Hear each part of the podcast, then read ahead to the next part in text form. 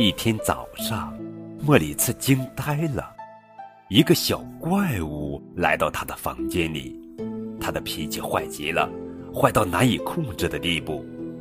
莫里茨必须得想出什么办法把他逗乐，让这个爱生气的小家伙心情好起来。今天呀，高个子叔叔要讲的绘本故事名字叫做《再见了，小怪物》。作者是尤利亚·博梅文，弗兰西斯卡·哈维图，卢丽君翻译。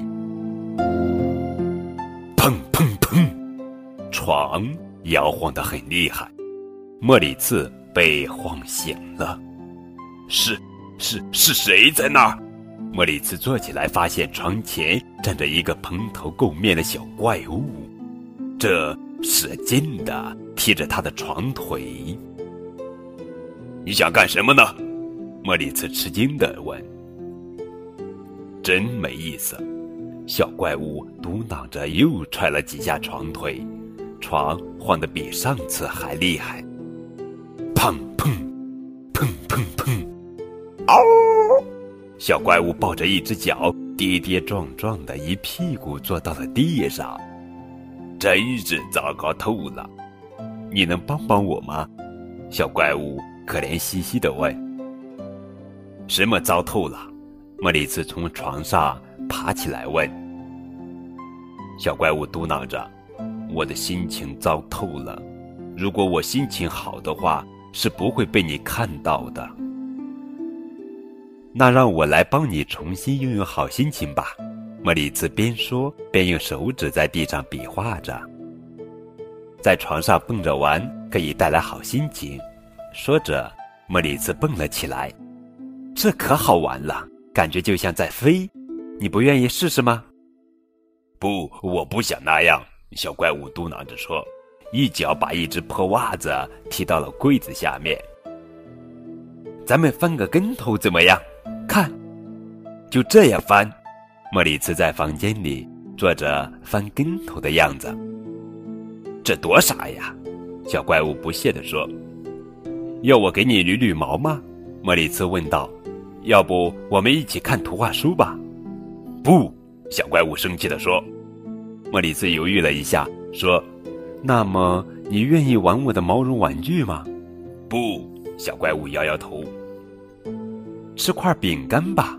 莫里茨又试着说。“不要！”“要不来块巧克力？”“不要！”莫里茨绞尽脑汁的哄着小怪物，可他还是不停的大声叫道：“不不不！”还是不行。莫里茨一下子瘫坐在沙发上。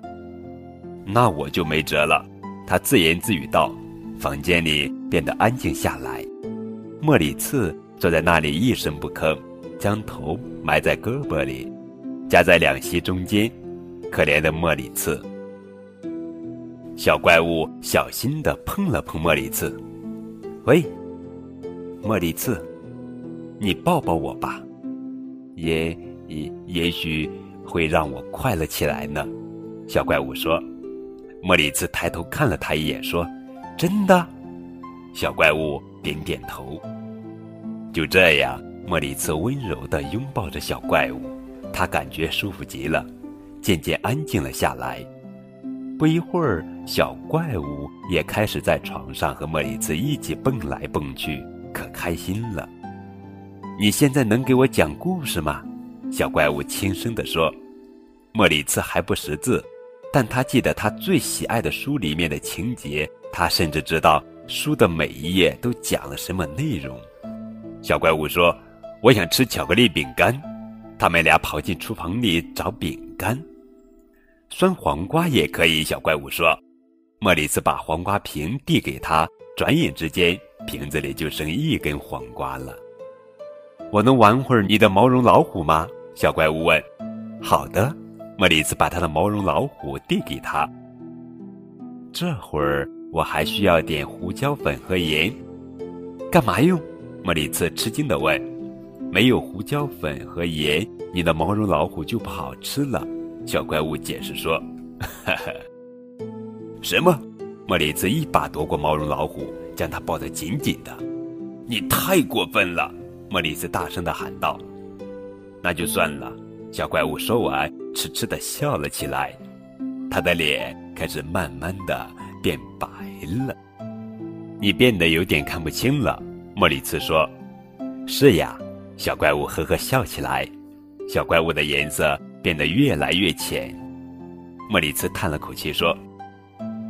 我会想你的，我也会想你的。